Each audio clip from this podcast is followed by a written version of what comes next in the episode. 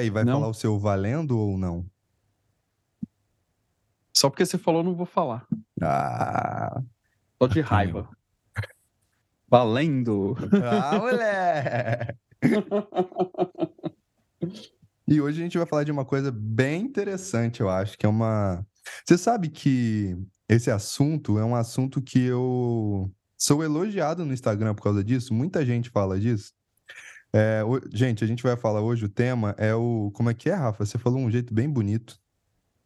A angústia do não saber. Isso, pô, bonito isso. E muita gente chegou pra mim já no Instagram e falou assim: Cara, você sabe o que eu gosto das respostas que você dá? É que tem algumas perguntas você fala, eu não sei. E eu acho interessante isso, né? Porque eu, eu nunca pensei nesse. É, como que isso ia chamar tanta atenção. Mas ao mesmo tempo, eu tive que olhar muito pra mim pra eu falar, eu não sei. E sim, isso é uma arrogância minha também, né? Já que a gente tá falando de Já que foi. episódios. O pessoal, o pessoal curtiu o, o episódio da arrogância, né? O pessoal que me procurou gostou bastante. É verdade. Gente, é, lembrando que o Zé não tá aqui, porque ele tá em viagem é, na gravação desse episódio, mas assim que possível ele estará de volta. E... Até porque o Zé sabe tudo. Ele não teria o que falar aqui. Pois é. Porque ele já viveu tudo. Ele já viveu 10 mil anos. É, O Spoiler. Zé, o, Zé, é, o Zé já viveu muito tempo. Eu tava procurando exatamente onde tá aqui no livro, mas é, enfim, acho que eu não vou achar de maneira tão simples assim. É, mas eu acho que eu publiquei no meu Instagram, então facilita a vida. Depois você dá uma olhada. Ah, mas eu tava lendo é, essa minha. Ah, aqui, já, já achei, já beleza. É, o, a Bárbara Hanna, eu tô, eu tô nessa pegada de é, ler um pouco mais da vida e obra do Jung, então eu li a Dirty Bear, é, e agora eu tô lendo a Bárbara Hanna, né? E são duas leituras diferentes da vida e obra do Jung, porque Dirty Bear é uma, uma biógrafa, então ela faz uma pesquisa aprofundada do Jung para trazer um Jung bem humano, né? e, e, e, ao meu ver, uma, uma, um bom trabalho. Ela demorou oito anos, se eu não me engano, para confeccionar o Cacete. livro do Jung. É. Pesquisando, ela morou em Zurique, ela foi em biblioteca, ela entrevistou gente, então é um trabalho que deve ser levado muito a sério, né? Aquela que é o Jung, uma biografia que aqui no Brasil foi lançada em dois volumes, né? Vale a pena.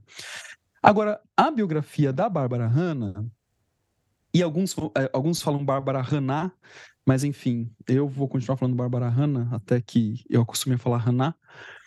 É, é uma biografia vista de dentro, né, de uma pessoa que se relacionou com Jung e de uma pessoa que era encantada pelo Jung, né? Isso vai ficando claro conforme você vai lendo o livro. E é interessante que apesar do livro dela ser uma biografia, também uma, uma, um- uma descrição biográfica do Jung, naturalmente passa também por um estudo teórico de alguma forma, porque a Bárbara também foi uma analista, ela foi parceira da Von Franz, apesar de não estar escrito em nenhum lugar formalmente, mas ao que consta, Von Franz e ela formavam um casal, né? Elas moravam juntas e É. tal. né? E, enfim, Eu acho que tem documentário isso, viu? Se eu não me engano, tem um documentário que é pós-Jung lá, sim, mas é com a primeira geração da galera, e eles falam isso. Não tenho certeza. É, no, no- na biografia da Dirty Bear, ela fala, ela usa esse, vou usar os termos que ela usa. É, Bárbara Hanna era uma lésbica desse jeito. E por estímulo do Jung, acabou indo morar com a Von Franz, com Maria-Luísa Von Franz. E é o que consta também, até onde a gente tem de fontes oficiais, elas tiveram uma vida, uma parceria muito profícua, né, as duas. Inclusive, é, talvez nem todos saibam, mas a Von Franz e a Bárbara, evidentemente, também tem uma torre de Bollingen. Também fica em Bollingen, também é uma torre. A diferença é que é uma torre quadrada, diferente do Jung, que é redonda, circular.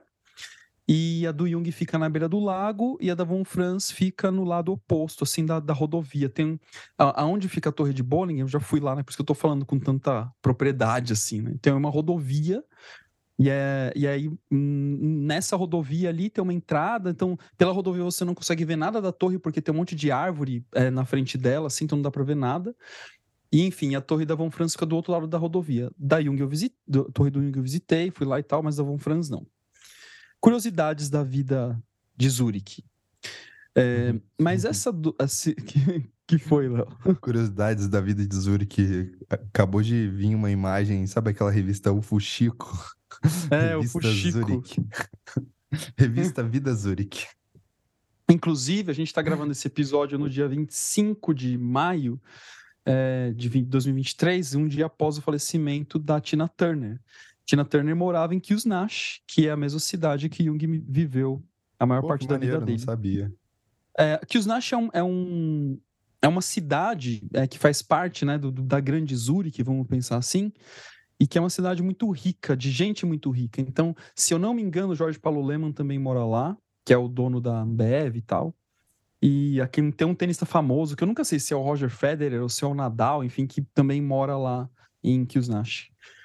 É, mas é que a noção de riqueza lá também é diferente do Brasil, né? Então a própria casa do Jung é uma casa grande e tal, mas é, não chega perto dessa ideia de mansões hollywoodianas, sabe? É, é outra história, é outra parada. Ela é até simples se comparado com essas casas, né?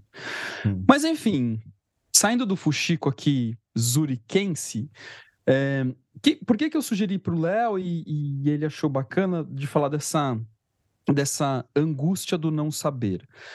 É, isso foi uma, uma é, expropriação de um trecho que eu peguei aqui da Bárbara Hanna, que ela estava falando sobre Jung, o seguinte, isso está lá, eu coloquei no meu Insta.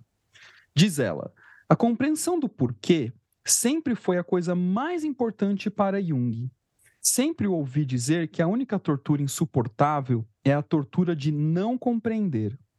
E esta foi, acima de tudo, a mais grande conquista de seus anos na universidade. Aprendeu a compreender muita coisa na época, mas, ainda mais importante, aprendeu que a compreensão só ocorre se você enfrenta essa tortura insuportável, né? a tortura insuportável do não saber, sem recuar. Este insight seria maior, da maior utilidade para ele na próxima fase de sua vida. Né? Então, assim, para o Jung, né, saber os porquês era uma tortura insuportável. E aí teve até alguém que comentou no meu Insta lá, ah, e o para quê? Mas assim, é que talvez me pareceu um, um, uma leitura é, essa pergunta, é, sim, uma pergunta válida, né? Mas, mas eu me fora de contexto, porque assim, é, Aqui, o que, que o Jung está apresentando, quando ele fala dos porquês e dos paraquês, ele está falando da dinâmica arquetípica. Mas quando ele investiga a coisa no sentido fenomenológico, como um, um cientista que ele era, ele quer saber os porquês. Né? Ele quer saber as razões daquilo. E empirista, que... né? Nesse sentido também, né? Porque um grande empirista. vem imagens na cabeça desse cara e ele não consegue é, ter, lidar com elas, por exemplo. A gente não pode esquecer que o Jung, é, ele foi um cara que viveu muito no... É, em, em, Vou colocar aqui o nome hospício, né, no final das contas. E, e morou, ele morou, né, no, nesses hospitais psiquiátricos. Melhor falar hospital psiquiátrico. Sim. É no hospital de Bur Burgausi, sei lá como que pronuncia também. Desculpa, gente, o meu alemão fluente aí que tá um pouco destreinado. mas então, mas essa essa tortura do não saber ou essa angústia do não saber, eu acho interessante porque é, isso isso até mais em supervisão do que em análise, tá? É, eu vejo muito assim, é claro que depende bastante da maturidade do, do, supervisionando, depende do tempo de clínica que ele tem, mas essa busca pelo resultado, né? Que é um pensamento da contemporaneidade. Então, assim, ah, não, eu estou atendendo e os meus pacientes estão tendo é, um ótimo resultado. É, então, assim, o que, que é resultado? Né? Isso é uma visão bastante, bastante é, capitalista da coisa. Assim, ah, tem resultado, né? Se não tem resultado, não funciona. Mas assim, quando a gente está no campo junguiano, no campo da análise, cara, o que, que é resultado? E, é, e, de alguma forma, isso acaba é, é, contaminando o pensamento hegemônico que o analista, né, ele quer que a pessoa que ele atende já tenha milhões de insights em três sessões. Né? E assim, e na verdade, e da onde vem essa angústia do não saber? Na verdade, tem muitas coisas que nós analistas não sabemos. Né? A gente tem que estar confortável de alguma forma com esse não saber para poder acompanhar os nossos analisandos nos processos e descobrir coisas que o inconsciente deles vai, vão trazendo para a gente juntos. Né? A gente está juntos nessa caminhada de descoberta do inconsciente. O inconsciente é sempre um vir a ser. Cada dia o inconsciente é uma descoberta. Nunca tem uma, um saber é, finito, finalizado sobre o inconsciente. Rafa, Fala aí, Léo. Uma coisa que eu acho interessante também, eu não sei se já, já deve ter chegado para você, né? Mas assim, eu vejo isso em análise porque eu ainda não dou supervisão. Se Deus quiser, vou dar supervisão ano que vem, viu, gente? Então anotem aí. Mas é, é o cliente. Concorrência, chega, concorrência. Concorrência. E o cliente chega e eles, eles fazem uma mini supervisão, porque é, como é analista, psicólogo, alguma coisa assim, eles trazem alguns casos, né? E eu acho muito interessante o relato, e já foi mais de uma vez isso que aconteceu, do meu cliente chegar e falar assim: o cliente que eu estou atendendo, Léo, sabe mais de Jung do que eu. Eu não sei, não tô, acho que eu não estou sabendo lidar com isso. eu acho muito interessante isso, né? Porque no primeiro momento parece até que é uma competição de saber quem sabe mais Jung, né? E na verdade não, né? Tipo, às vezes o cara, esse cliente chegou mais defensivo, porque leu muito Jung, leu Freud, sei lá o quê, né, no final das contas. E aí ele vem com uma defesa teórica, né? E aí o que, Uhum. a gente, pelo menos eu, eu penso, né? Quando me incomoda, né, no final das contas, eu vou pro, eu faço a função transcendente, eu vou pro polo oposto. Falo, pô, mas você só sabe falar da teoria? Vamos tentar, né? E o que que é a ânima para você? Me explica. Que às vezes é uma coisa diferente, né, assim. E, e eu acho legal isso, mas essa angústia, né, que tem do outro saber mais do que eu, ela é muito presente, assim. Não sei se você já, já escutou isso, Rafa. Cara, nunca, nunca teve essa experiência de, de alguém chegar e falar que atende alguém que sabe mais de Jung do que ele. Assim, isso nu- nunca.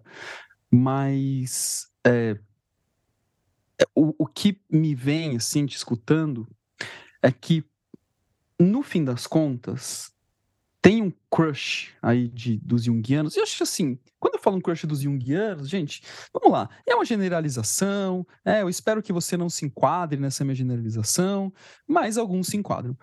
É, mas voltando, tem um crush, assim, nessa coisa dos conceitos. Uhum. Por que que tem crush na coisa dos conceitos? Porque, no fim das contas, é como se nós, junguianos, estivéssemos correndo atrás da ciência dura. Então, assim, quando chega alguém e fala, não, porque é, a, a terapia cognitivo-comportamental ou a psicologia positiva, né, que para mim é uma variação uma da outra, né? Uns vão dizer que não, mas para mim é. é. Vamos falar assim, é totalmente, são totalmente científicas, né? A TCC é científica, a psicologia é, positiva é científica, e gente, e tá tudo bem, né? Eu não acho que não sejam, né? Acho que tem um trabalho delas, a vida segue, tem muita gente séria fazendo um trabalho bacana a partir dessas perspectivas. Só que alguns junguianos se ofendem com isso. Não, mas o Jung também era cientista, mas não sei o quê.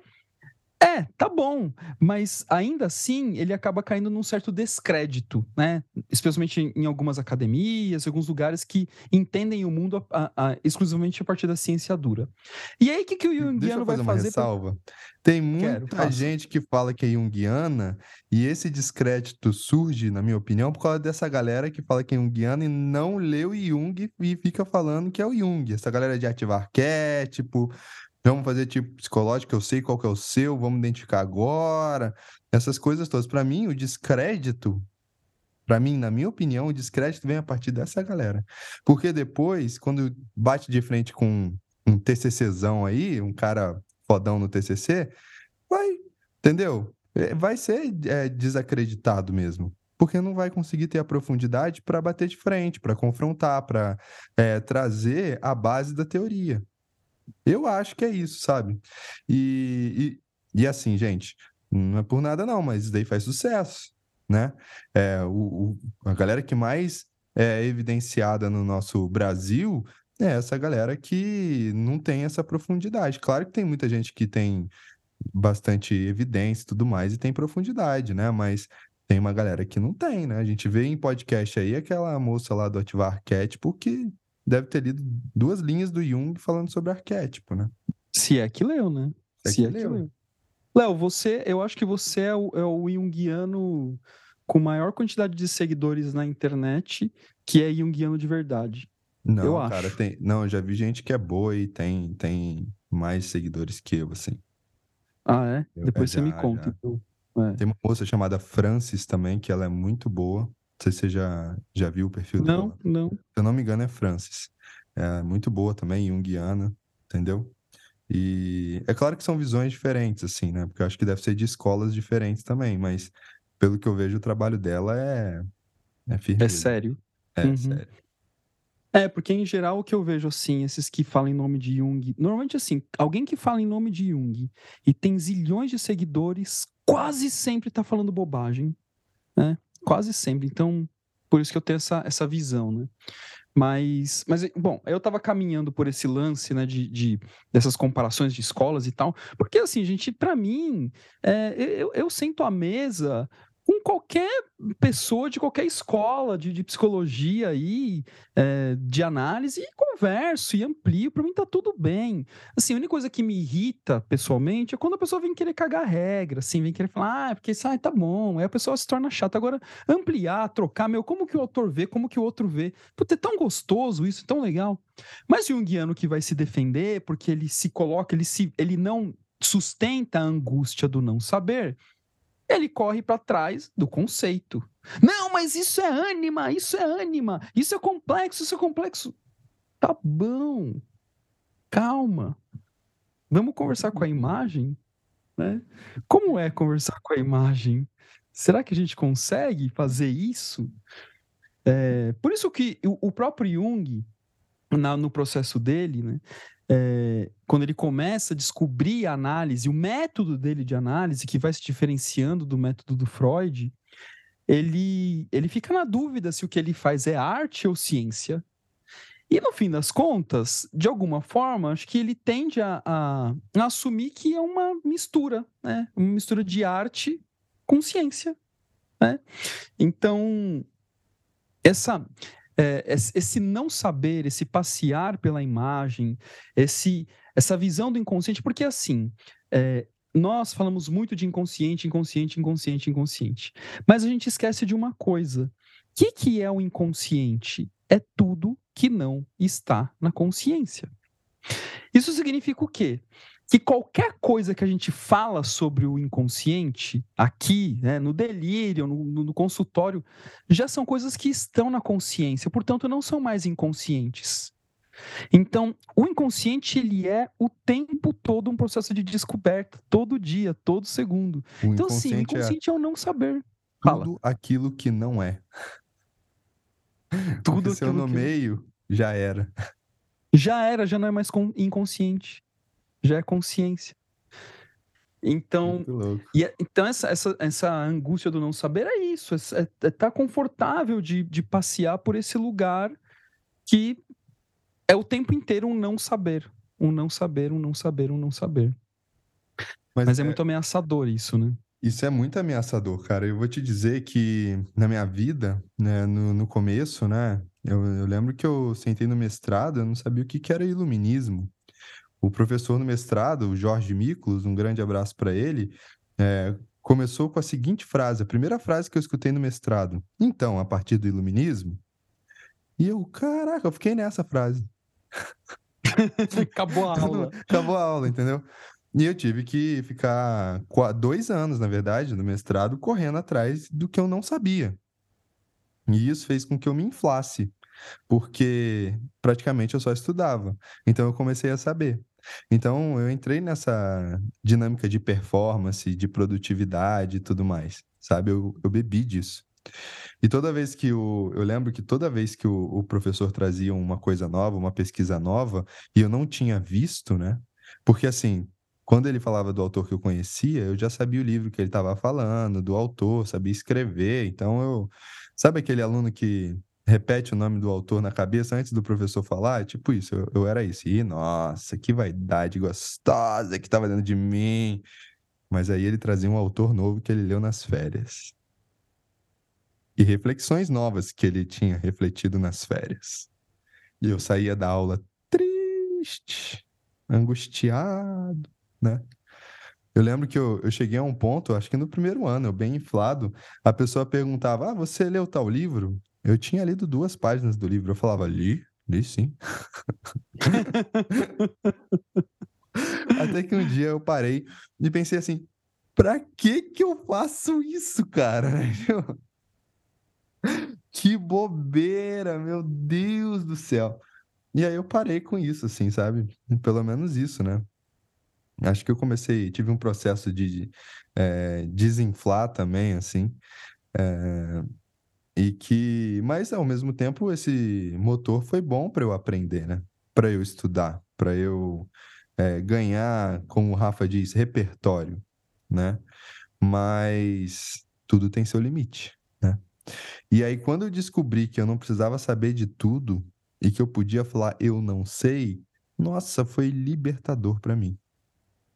Principalmente, e uma coisa que me ajudou foi o próprio Jung falando eu não sei.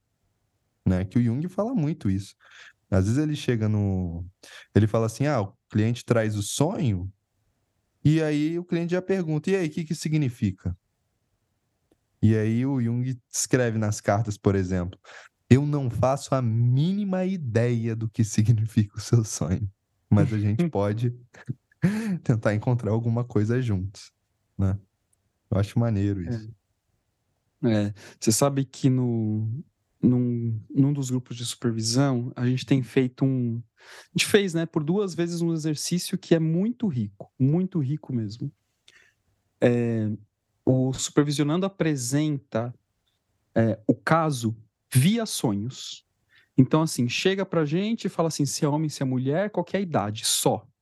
E aí conta uma série de sonhos. Eu sempre peço pro pessoal que tenha pelo menos uns cinco sonhos, né, para a gente poder construir uma imagem. Né? E, e aí, a, aí a pessoa conta os sonhos, né, do, do, da pessoa, do, do cliente em questão ali, e aí o grupo amplia, né? O grupo pergunta, o grupo sugere, o grupo, grupo é, dialoga com a imagem, o grupo viaja para pra, as uh, questões arquetípicas, mitologia, e assim, e aí no final a surpresa é aquela pessoa que apresentou o caso, né? E claro, vai ali, vai contribuindo, conta uma coisinha aqui, uma coisinha ali, mas não faz uma descrição clássica do caso, né? Vai só colocando, ah, verdade, a pessoa trabalha, a pessoa faz isso, a pessoa faz aquilo. Assim, vai, vai colocando alguns elementos. Mas ela, mas a hora que chega no final, assim, ela fala, gente, eu tô surpresa, assim, porque vocês falaram do caso inteiro, né? Vocês ampliaram, vocês deram caminhos, vocês deram luz, vocês deram, assim, e, assim, essa, sensação de surpresa, né, com aquilo que vem. E por que que eu acho que é legal, né, esse caminho de passear é, por, por esse lugar dos sonhos? Porque fica todo mundo diante de um desconhecido. Então a gente vai, de alguma forma, treinando também a passear pelo desconhecido. Gente, porque sonho é desconhecimento total. Eu, eu sonho assim, a hora que eu sonho, eu falo, meu, que inferno, esse sonho não quer dizer nada. E ultimamente, para ajudar, eu te, tenho tido uns sonhos que eu tenho raiva de mim mesmo. É, é, são gigantescos. Eu anoto, anoto do celular. Nossa, tem, sei lá, se fosse colocar no Word, acho que dá meia página de sonho. É muita coisa. Nossa, Caramba, daí eu cara. falo, putz, eu vou levar pra minha análise. E falo assim, meu, vai, a gente vai parar na primeira frase, porque assim é muita coisa, né? Mas eu não sei nada sobre o meu próprio sonho, né? E, e aí vai refinando, vai conversando e tal. Então, o sonho é o não saber. O sonho é um constante não saber. Ah, sonhei com fulano, ah, isso aqui é o ânimos. Eu não sei. É uma imagem. É. E, e, isso é Fala é muito aí, louco, né? Não, eu tô pensando aqui, até juntando com o que a gente falou lá no começo, né? A ideia do resultado. Porque muita gente sonha e quer saber o que o sonho significa, como se ele tivesse que trazer um resultado pra gente. Uma. A minha, na minha vivência, na minha experiência, né, a ampliação do sonho, né, ela tá mais ligada à vivência do sonho. Então a gente vive a imagem naquele momento e aquilo ali já basta de certa forma né? Eu, eu sinto até função, talvez sentimento introvertido, é um clima quando o sonho ele é movimentado na análise, assim, sabe? Tanto que às vezes quando o cliente fala o sonho e foge, eu também sinto que a gente não viveu o sonho nesse sentido. Porque às vezes o cliente traz, né? Ah, tenho cinco sonhos, vou contar todos. Aí acaba Ah, defesa. Mas, é...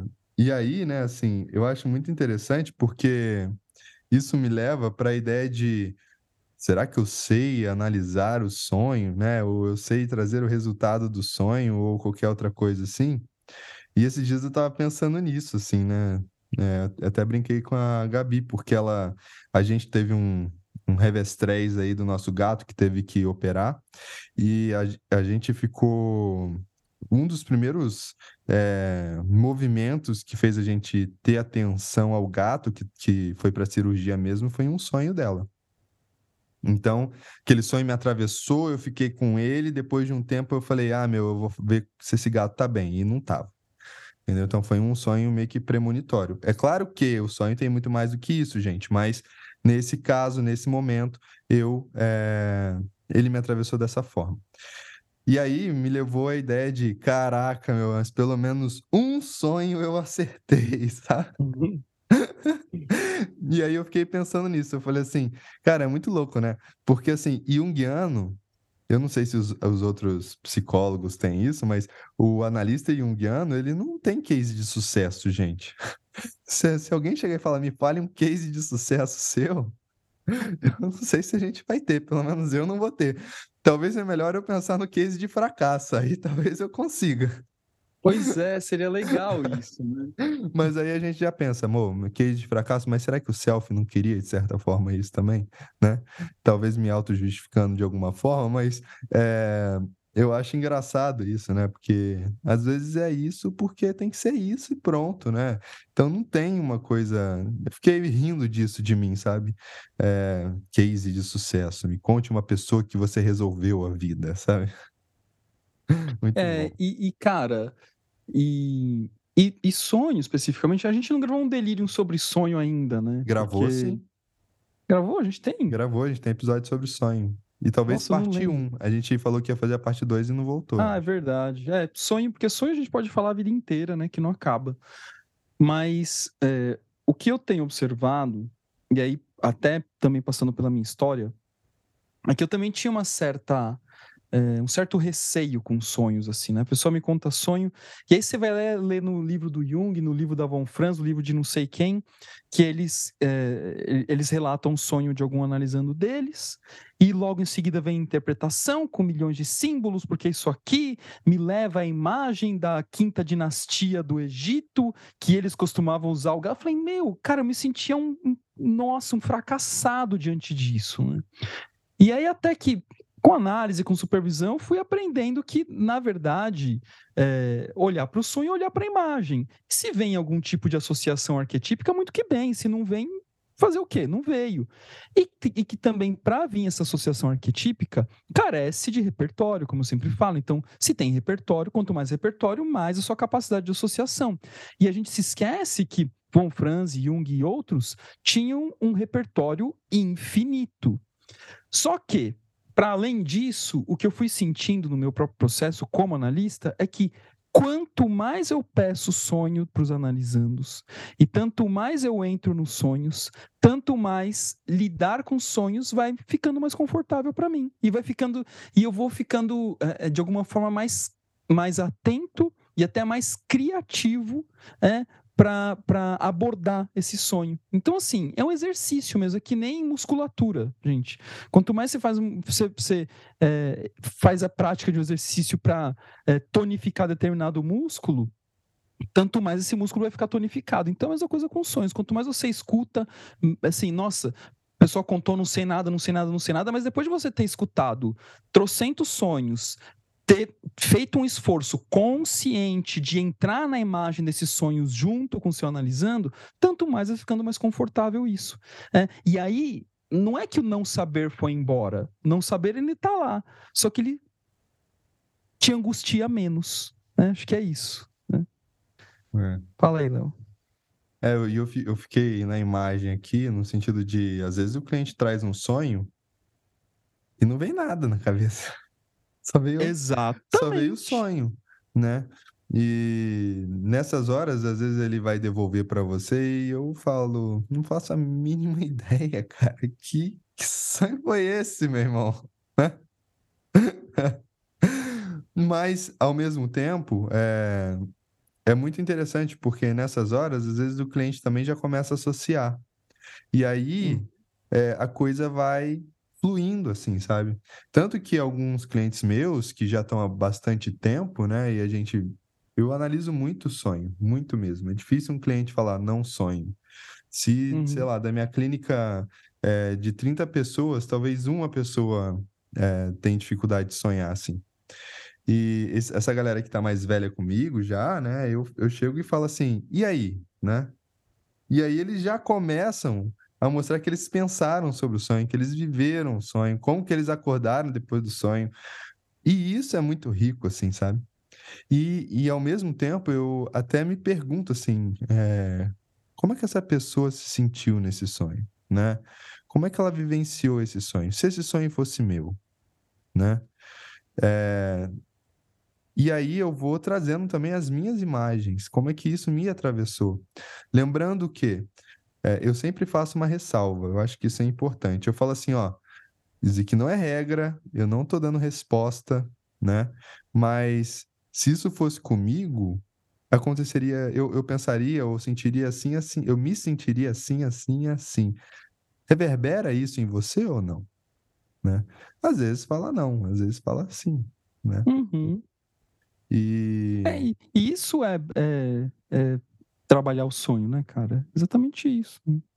É veio o que, como você foi atravessado, você compartilha com, com o cliente, e aí?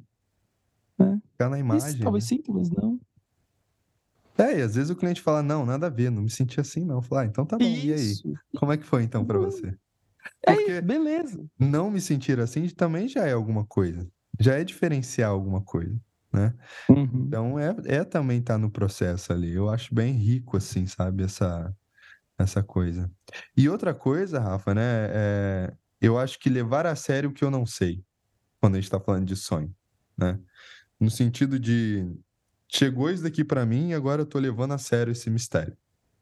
Porque a gente esquece de levar a sério os sonhos, né? Uhum. A gente esquece de levar a sério o mistério. É, a gente esquece de levar a sério aquilo que eu não sei. E se eu não levo a sério aquilo que eu não sei, eu saio da medida de ser humano. Eu saio da minha medida pequena, né? De ser um ego no meio disso daqui tudo. E quando eu respeito o não sei, eu fico mais aberto para o não sei. E, meu, pode vir tanta coisa maneira do não sei. Tanta Verdade. coisa maneira dessa angústia, entendeu? Ah, vem demônios, vem demônios. Mas pode vir muita luz também, né? É, e, e, foi legal que você fez essa, esse passeio, Léo, porque a gente acabou enveredando para os sonhos aqui de alguma forma, que foi bem rico, mas esse não saber está em vários lugares. Né? E, e, claro, naturalmente, né, por conta da, da nossa profissão, muita gente a gente cruza com muita gente que quer se tornar um analista, que quer ter uma, uma agenda rica né, de atendimentos, que quer é, sobreviver profissionalmente dessa, é, desse trabalho, né? Que, que às vezes custa em, em, em acontecer, custa em chegar num patamar que é, garante para a pessoa um, um, mínimo da sua biossobrevivência, é, que é diferente de, de repente arrumar emprego num trabalho, numa empresa e tal. Mas, de qualquer forma, é, o que vale para um analista vale para qualquer pessoa que quer empreender. É, então, assim, é, nenhum empreendimento é garantia de sucesso no sentido financeiro da coisa. Ah, você abre um café, você abre uma pizzaria, você abre uma loja de, de livros, sei lá o quê. É, cara, como é que é? Tem, um, tem uma amiga da minha irmã que ela tem uma loja de uma livraria lá em Pinheiros, sim indo na contramão do mainstream, né? Que assim, meu, nossa, livraria hoje em dia é só a Amazon, imagina quem que compra livro. E ela tá indo muito bem, obrigado, do ponto de vista de business. Ela estudou muito o mercado e entendeu como que ela poderia fazer para acontecer. É uma livraria é, gourmet, né, uma livrariazinha pequena, e que ela cria formas de promover essa livraria, a coisa tá fluindo, tá rolando, é rentável, muito legal, né, ver o trabalho acontecendo. Mas e aí? Como é entrar nessa parada nova? Mas, especificamente no campo junguiano, o que eu vejo é que é muita gente que quer as certezas antecipadas. E assim, e eu não, não, não, não culpo essas pessoas, porque eu também fui um desses. Quem sou eu para falar alguma coisa? Né, Quem nunca, né? Então, assim, cara, imagina, né? Trabalhar em empresa grande, né? Ter um bom salário, uma boa remuneração, ter uma carreira é, exitosa que eu tinha e de repente sair disso tudo para virar um analista. E aí, eu quero certezas, né? Eu quero, eu quero confirmações, eu quero legitimidade, né? Eu quero ser reconhecido, eu quero publicidade, né? Para que a coisa venha, para que eu tenha clientela. E naturalmente, e aí por isso que eu bato muito na tecla, gente, é análise. Por favor, façam análise. Procurem formas de fazer análise. Procurem analistas que, que tenham capacitação. Procurem a clínica IGEP, que tem um valor mais acessível, né, pra, que, que é, é análise feito com analistas que estão em formação e que estão todos em análise, todos em supervisão, que levam muito a sério esse processo, né? não é gente aventureira. Então, façam análise, porque assim, é a análise que de alguma forma vai colocando a gente nesse lugar do não saber e deixar esse não saber vir e, e falando pra gente. Porque a certeza, assim, não tem como falar. Assim, é, no, agora faz tempo que isso não acontece, mas logo que eu comecei a, a ter uma, uma, uh, uma um movimento assim de consultório, né? Ter uma vida mais ativa de consultório e tal. Uhum. Algumas pessoas do mundo corporativo me procuravam assim: meu, o que, que você fez? Eu falava para elas assim: olha, eu posso te responder pragmaticamente o que eu fiz. O que, que Mas, você assim, fez, Rafa? Exato, o que, que você fez? Como que você conseguiu sair disso aqui, né? Não sei o que lá. E eu falo assim: é, tem coisas pragmáticas que eu fiz. Eu falo, especialmente nos grupos de supervisão, de novo, eu explico para eles o que, que eu fiz, assim, de pensamento estratégico de business, assim, como que eu é, do ponto de vista de business, pensei no meu consultório, porque a galera da, da análise, das terapias, raramente pensa nisso, né? Mas eu, eu não, eu fui atrás, cara, eu preciso fazer, empreender nisso aqui, né? Então tem algumas coisas relativamente concretas que eu investi, investi tempo, investi grana, investi energia, investi estudo, investi educação. Mas tem uma outra parte que é intangível, que é o meu processo. E que não é o do Léo, que não é, do, não é o do Zé, e não é de você que está ouvindo a gente. Então, como que você vai achar qual é o seu processo? Na sua análise. Perfeito. Né? Vai passeando nesse não saber da sua própria análise e aí a coisa vai se fazendo. Até porque é, a gente tem que, às vezes, ter uma, uma noção de que o desejo do ego nem sempre corresponde àquilo que o self está exigindo. Então o ego fala assim: você, eu quero ser um analista, eu quero ser um analista, eu quero ser um analista. Mas sei lá, o chamado do self é que você se torne um acadêmico, que você se torne um professor, que você se torne então, um palestrante. Que você não se torne um analista agora, mas daqui a seis meses que você se torne um analista, entendeu? Tipo, Exato. Cara, você vai ter que andar um pouquinho mais aí, né? E é isso, né? Vai ter que ler um pouco mais, é, né? Vai ter né? que viver aprofundar. um pouco mais, né? Reconhecer aquela ferida que você não está reconhecendo agora, né? Porque tem a ideia do curador ferido. A gente não sabe, né? Na verdade, a gente não sabe. Uhum. Né? Sim, sim. Eu falo pro. Tenho, tenho falado também pro, pro, nos grupos, né? Que a sombra do analista é o analisando. Né? Por que, que a sombra do analista? É claro que a gente pode brincar de diversas maneiras da sombra do, do analista, né? de diversas formas, mas quando eu falo sombra do, do analista e eu analisando, é porque é um legítimo o outro. Né? Se, se todo mundo tivesse individuado, não existiria analista. Né? Então, não precisaria né, dessa profissão. Então, se a sombra do analista é o analisando, significa que eu tenho que ter um compromisso muito sério com essa sombra. Como? Me colocando na condição de analisando né? vivendo a minha própria sombra. Lindo isso, cara. Lindo isso. É. E por favor, Bonito, galera, né? não individuem. Eu preciso comer. Tô brincando. eu preciso pagar boleto também. então, ai, é, ai. Muito... é, legal isso, né, cara? Quando a gente vai, vai passeando por esse, por esse mundo, né? É, eu, eu, eu dei uma aula de nascimento da consciência. Foi legal, cara. Foi um, um, um aluno fez um comentário interessante. Que eu falei de, de nascimento da consciência, mas e eu cito uma, uma ou duas coisas que eu coloco do, do Resposta Jó do Jung na aula. E faço, né? Alguns comentários sobre isso também. Esse livro é maravilhoso. E eu falo para os alunos: olha, gente, é... mas para entender o Resposta Jó do Jung, minimamente, eu acho que é pouco, tá? Mas minimamente, você tem que ler o livro de Jó da Bíblia, né? Que é um dos livros, minimamente. É pouco, mas minimamente. Mas assim, falando, falando, falando, falando. E aí um aluno levantou a mão e falou assim, professor, cara, é, eu tô te escutando aqui e eu sou incomodadíssimo com a Bíblia, né? De ter que ler Bíblia, de ter que não sei o que lá. Mas te escutando, eu tô me debatendo tanto, assim, tá me pegando tanto isso que você tá falando, que eu tô me vendo obrigado a ler o, o livro de Jó. E eu vou ler, mas eu vou ler na força do ódio, sabe? Esses dias alguém me perguntou no Instagram, para eu entender Jung, eu tenho que ler a Bíblia? Eu falei, não, vai ler Jung. Cara, mas, ó, é, eu, eu não sei se eu mantenho isso ou se eu tiro, mas eu, eu coloco na aula, na aula de Ion, quando eu dou aula de Ion, é, eu não sei se eu, se eu assusto ou se eu ajudo, mas eu coloco uma listinha assim do que, que os alunos têm que ler para poder entender o Ion. Aí eu vou ler aqui para vocês, né? Hum. Ion é o volume 9/2 da obra junguiana, tá, gente?